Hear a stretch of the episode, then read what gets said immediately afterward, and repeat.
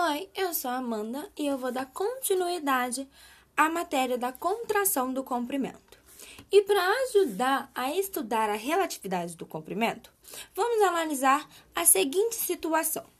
Vamos supor que um corpo esteja em repouso, possuindo comprimento L tracinho, em relação a um observador.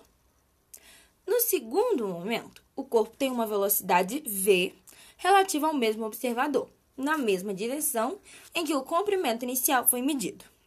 Einstein disse que o comprimento L desse objeto é L menor que L tracinho e a altura h permanece constante.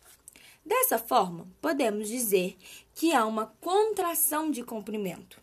E a seguinte equação relaciona esses comprimentos diferentes, que é L igual a L tracinho vezes raiz de 1 menos V ao quadrado sobre C ao quadrado, onde L é o comprimento do objeto em movimento, L tracinho é o comprimento do objeto em repouso, V é a velocidade relativa entre o referencial e C é a velocidade da luz no vácuo. E eu espero ter ajudado a tirar todas as dúvidas sobre a contração do comprimento.